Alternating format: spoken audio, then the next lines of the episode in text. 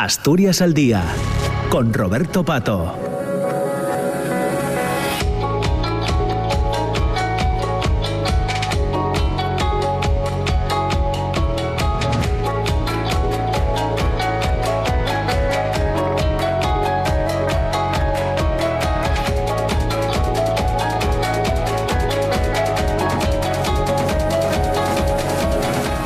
10 de la mañana, 7 minutos. Saludos. Eh, entramos en la segunda parte de Asturias al Día. Estaremos juntos en este caso hasta casi las 10 y media de la mañana y como os decía al inicio del programa, eh, tenemos hoy con nosotros al secretario de UGT en Asturias, a Javier Fernández eh, Lanero, a quien ya saludamos. ¿Qué tal? Eh, ¿Cómo estás, Lanero? Buenos días. Muy bien, muy buenos días, muchas gracias. Muchas gracias. Llegas de Bruselas prácticamente directo a la entrevista. Sí, había cogido unos días para ver un poco la, la Unión Europea y las instituciones y conocer un poco de primera mano aquello, pero eh, nadie contábamos que una vez pasadas las elecciones municipales y autonómicas, que parecía la mejor semana para escaparse la semana siguiente, hubiese una convocatoria de elecciones generales y, bueno, el caso es que ya tenía los billetes de avión y, ahí estuve. Muy bien. Eh, bueno, eh, efectivamente, 28M, el elecciones autonómicas y municipales, el 29 el anuncio de Pedro Sánchez para las generales del próximo 23 de, de julio hablamos un poco por partes, ¿no? Eh, ya he visto algunos análisis que habéis hecho en, UGT en torno a los resultados de las autonómicas y de, los municipales en Asturias, pero me gustaría, bueno, escucharte de, viva voz, ¿no? La reflexión que haces en torno a esos, a esos resultados. La mayoría es del Partido Socialista, que va a necesitar de, apoyo en Izquierda Unida, en convocatoria por Asturias, también posiblemente eh, con Podemos. La segunda fuerza es el Partido, el Partido Popular. Eh, Vox tercera fuerza con cuatro diputados eh, y luego en el grupo, en el futuro grupo mixto estará, además de la diputada de Podemos, el diputado de Foro Adrián Pumares.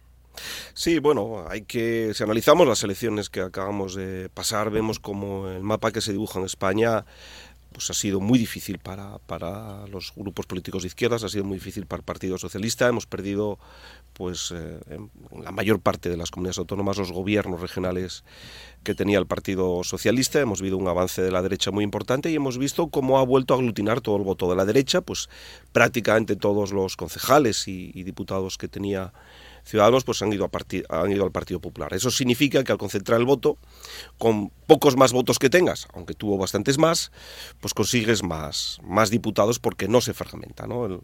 han vuelto otra vez a hacer un bloque en torno al Partido Popular en la derecha, salvando la parte, la parte de Vox. Y en Asturias han salvado los muebles, pero mm, bueno, pues ha dejado un resultado muy ajustado.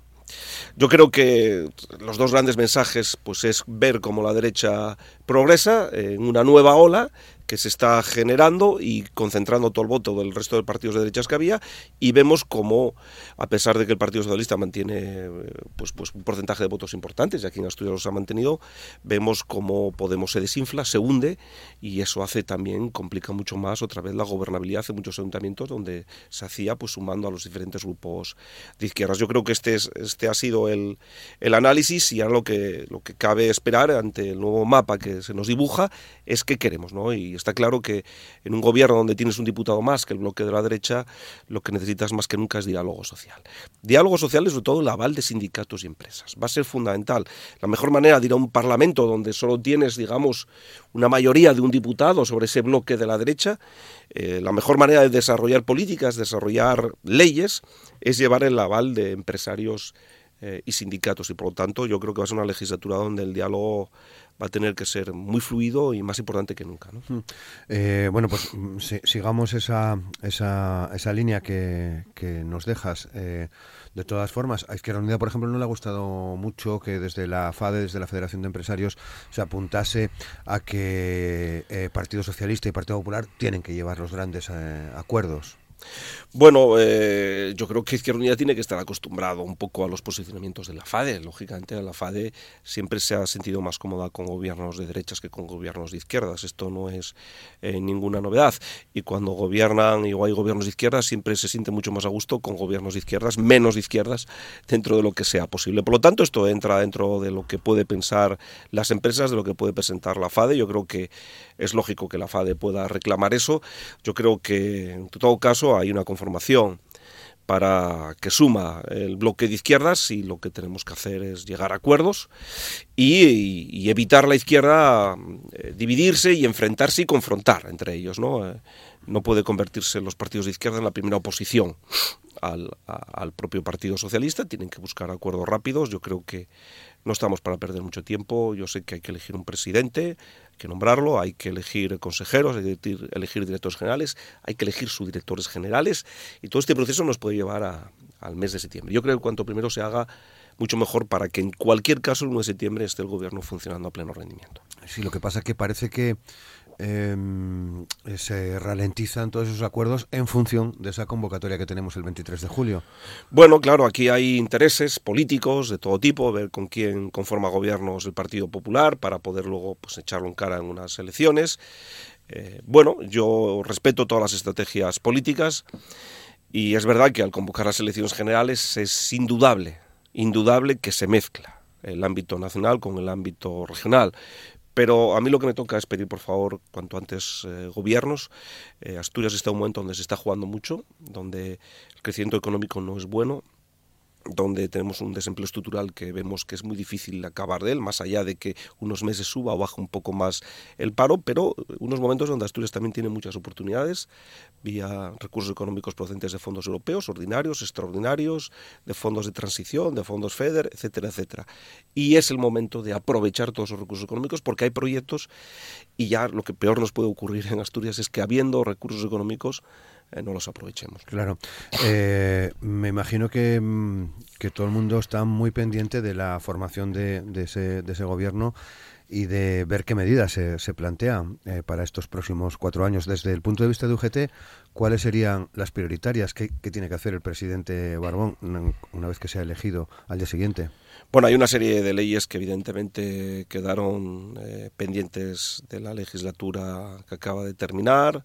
La Agencia de Ciencias acaba de constituir, pero todavía no se ha puesto en funcionamiento, simplemente se ha constituido de manera formal, la ley del reto demográfico. Bueno, hay una serie de leyes que hay que desarrollar cuanto antes. Desde luego, una estrategia sanitaria en todo lo que tiene que ver con salud mental es fundamental. Estamos viendo cómo día tras día aumentan los suicidios de gente joven y en gente de más edad y yo creo que el camino hacia dotar a nuestros ambulatorios, como los llamamos, de eh, psicólogos sanitarios, pues es fundamental porque además eso desbloquearía el resto de atención al resto de patologías, de enfermedades y de contingencias comunes, porque muchísimos de los casos que se tratan hoy en día en los ambulatorios son problemas que salen o que vienen de salud mental, que al final la única solución, porque no son especialistas los médicos de cabecera, pues es eh, darles cita para una atención especializada y unas pastillas mientras tanto. Por lo tanto, es una estrategia muy importante. Luego la Administración tiene que atender también a una realidad eh, de la sociedad en la que vivimos. ¿no? Yo creo que los sistemas de contratación de la Administración son una nueva forma de precariedad laboral. Hay que ir a la, contratación única, no puede ser que la consejería se encargue de licitar y sacar sus propias convocatorias. Yo creo que en, Aragón hay una concentración y hay un único, una única contratación a través de una única, vamos a decir, oficina dentro de la administración y eso es fundamental para homogenizar cláusulas sociales y que no impere simplemente el precio, el precio más bajo. Los servicios públicos de empleo no funcionan no pueden ser meros registradores. Tenemos un desempleo muy importante y sin embargo tenemos todos los días en las páginas de los principales medios de comunicación diciendo que no hay gente para trabajar. Bueno, pues algo tenemos que hacer, todos tenemos que sentarnos en torno a una mesa y ver qué hay de realidad, que yo creo que hay cosas que sí son muy mejorables, pero yo creo que son en actividades más tecnológicas y luego analicemos la canción del verano y esa canción que siempre tenemos ahí de no hay profesionales para la hostelería, que yo creo que eso es otro debate aparte. Hmm. Eh, asuntos industriales, sin perder de vista la situación de Arcelor. Sí, yo creo que la industria nos la jugamos. Yo, por eso decía antes la conformación de un gobierno rápido. Muchísimos de los proyectos que hay que poner en marcha en base a esos fondos europeos son proyectos industriales, proyectos energéticos. En Arcelor hay, bueno, pues anunciadas las inversiones, comprometidas las inversiones que vienen del ámbito público, los recursos económicos, falta que se concentren y que se concreten las, las inversiones del ámbito, del ámbito privado y, y bueno, Arcelor es una empresa estratégica, tractora de muchísimas actividades económicas y que genera mucho empleo y por lo tanto, bueno, hay que despejar esa, esa, esa, incertidumbre cuanto antes de que esos compromisos realmente los visibilicemos. Pero no solo es eso, ¿eh? hay muchas más empresas industriales que hay que fortalecer y que hay que, en las cuencas en las que estamos hoy haciendo esta entrevista, la cuenca del Lagán, también la del Caudal, tenemos eh, territorios, tenemos suelo industrial y capacidad de poder generar actividad aquí. Y hay fondos, eh, por lo tanto, hay proyectos que se pueden desarrollar y que hay que poner en marcha cuanto antes. Proyectos en algunos casos que coinciden con, las nuevas alcaldías, con las nuevas corporaciones eh, y, que no, va a suponer una ralentización de, su puesta en marcha, entendemos, ¿no? de ese tipo de proyectos. Hombre, no, no, no, debería, no, debiera ser. Eh, yo creo que es verdad que bueno ahí dependen que municipios y dentro de las cuencas depende de, que, de dónde hablemos, pues hay más dificultades o menos para para conformar gobierno, yo espero altura de miras de todos y que antepongan los intereses económicos, los intereses de la ciudadanía, los intereses de los trabajadores a cualquier otro interés político o de interés de acceder a, una alcaldía. ¿no? Hmm. Bueno, el día 17, sábado, el próximo sábado, es el día en el que se van a desarrollar los plenos de, investidura. Hay varios ayuntamientos eh, que veremos a ver qué pasa en los próximos días para, para presentar eh, candidato o candidata. Uno de ellos es Gijón, otro puede ser Avilés, me refiero a los grandes, ¿no? sin, sin perder de vista lo que puede ocurrir en San Martín del Rey Aurelio, en, en Lena o en otros ayuntamientos. ¿no? Eh, ¿cómo, ¿Cómo lo ves? ¿Qué, qué, qué, pactos te gustarían a ti desde... Bueno, lo, primero es que eh, siempre hablamos desde el ámbito de los intereses de los trabajadores. ¿eh? Yo no, no, no, no, hablamos de los intereses políticos que a nosotros francamente no nos, no nos interesan. ¿no?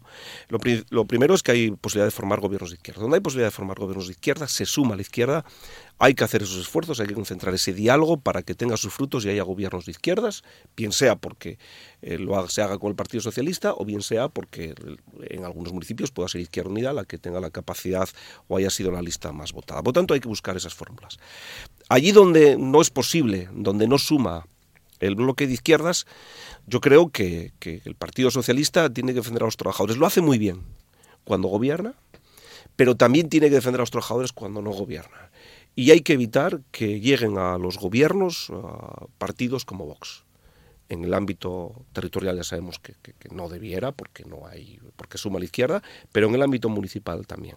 Hay que evitar que partidos de ultraderecha, que han demostrado lo que hacen cuando gobiernan, y lo estamos viendo en Castilla y León, hay que, hay que evitar que lleguen a los gobiernos. Y eso se y si hay que facilitar gobiernos al Partido Popular para evitar que gobiernen como es, pues habrá que planteárselo y hacerlo, habrá que establecer eh, intereses o apoyos concretos para permitir esa gobernabilidad, pero siempre entiendo que desde luego una oposición constructiva y desde una oposición que también tiene que ejercer los grupos de izquierdas, pero facilitando que gobiernen partidos extremistas que al final cuando gobiernan lo que van a es a reducir derechos, quitar derechos y libertades. Y por lo tanto, mm, si todo eso que decimos todos, los que venimos del ámbito de la izquierda, ¿no? Eh, hay que evitar que gobierne la extrema derecha, bueno, pues una manera de evitarlo es ganando las elecciones, pero otra manera de evitarlo es facilitando con acuerdos generales, acuerdos en grandes materias que se pueda establecer con el Partido Popular para evitar que, esté Vox en los gobiernos. Eh, parece que son fundamentales en Gijón.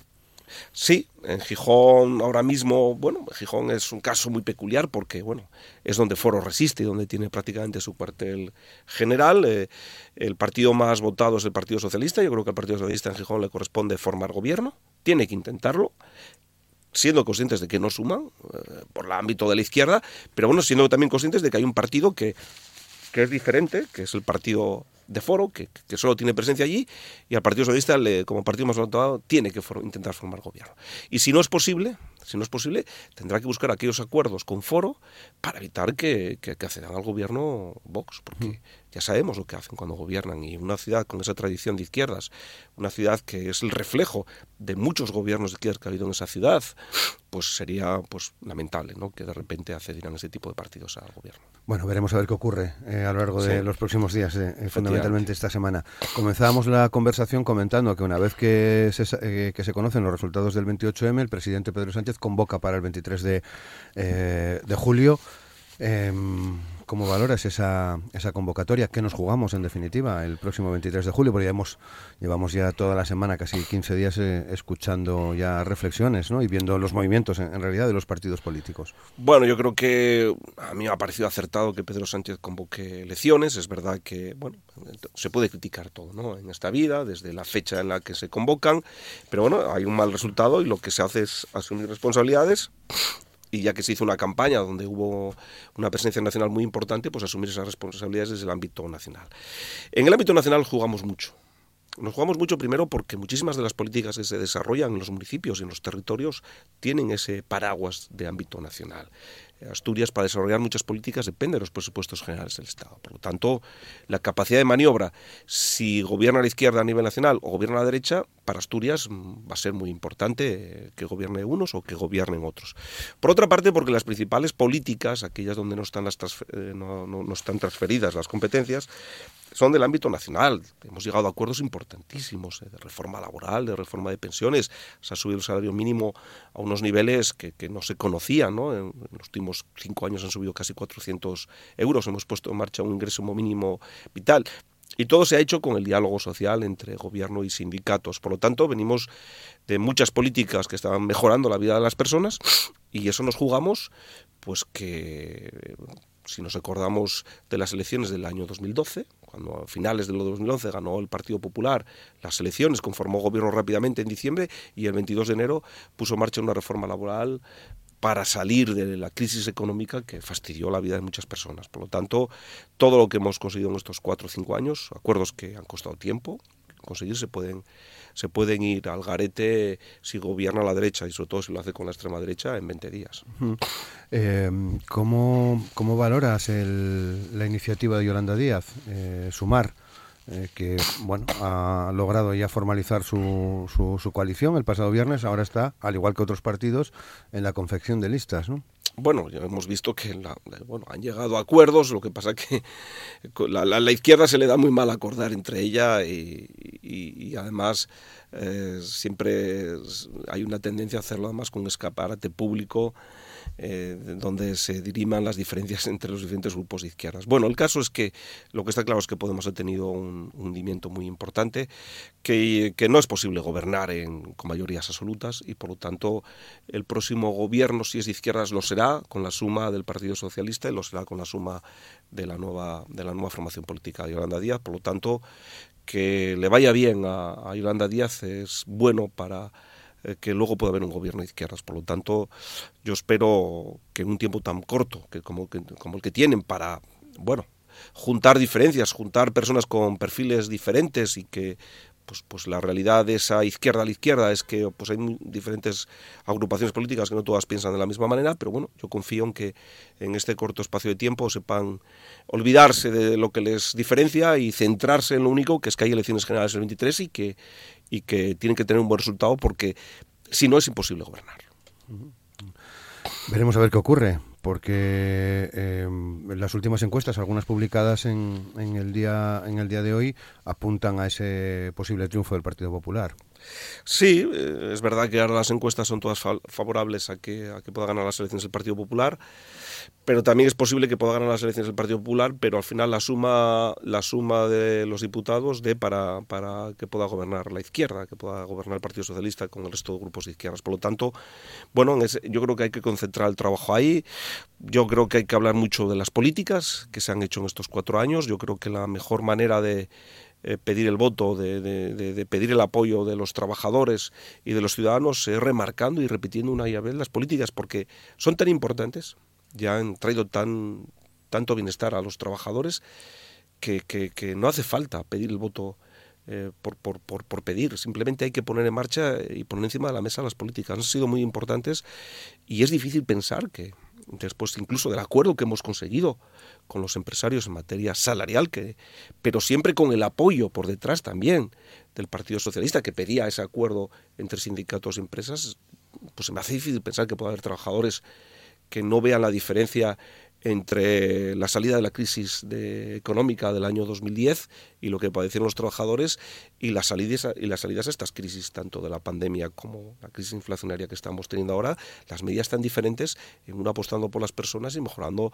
los salarios mejorando las contrataciones etcétera etcétera bueno una, una cosa más. Eh, desde UGT siempre habéis mostrado una clara repulsa a la violencia machista. De hecho habéis planteado medidas desde vuestro ámbito eh, eh, desde el ámbito desde el ámbito sindical hoy hablamos de, un nuevo asesinato machista en, en Cornellá no pierdo de vista todo lo ocurrido con alguno de los anuncios que hemos escuchado en las últimas fechas en torno, por ejemplo, al Ministerio de Igualdad, eh, el anero. Sí, bueno, esta es la realidad de la derecha, esta es la realidad de la extrema derecha cuando gobiernan. Eh, luego a mí se me hace difícil ver cómo incluso hay mujeres que forman parte de esos grupos políticos. Yo creo que la violencia, la violencia machista es una realidad. Negarla, negarla es un retroceso y es dar alas a los agresores, a los maltratadores. Y tenemos un problema en este país que es muy difícil, ¿no? Porque se ponen en marcha muchas políticas, pero vemos cómo cuesta trabajo acabar con, la brecha salarial y cómo cuesta trabajo acabar con estas agresiones y con esta violencia machista, ¿no? Y, no es tanto un problema de que las personas seamos machistas, ¿no? Los hombres son machistas, sino a veces es un problema más de que lo es el aparato, lo es la estructura, lo es la estructura que tenemos conformada. Eh, y, a veces, eh, por mucho que hagas, da la sensación de que no puedes escaparte a esa estructura que, que, es machista, que, insisto, que no es tanto de personas, sino como la estructura que está montada, que tenemos montado en este país, ¿no?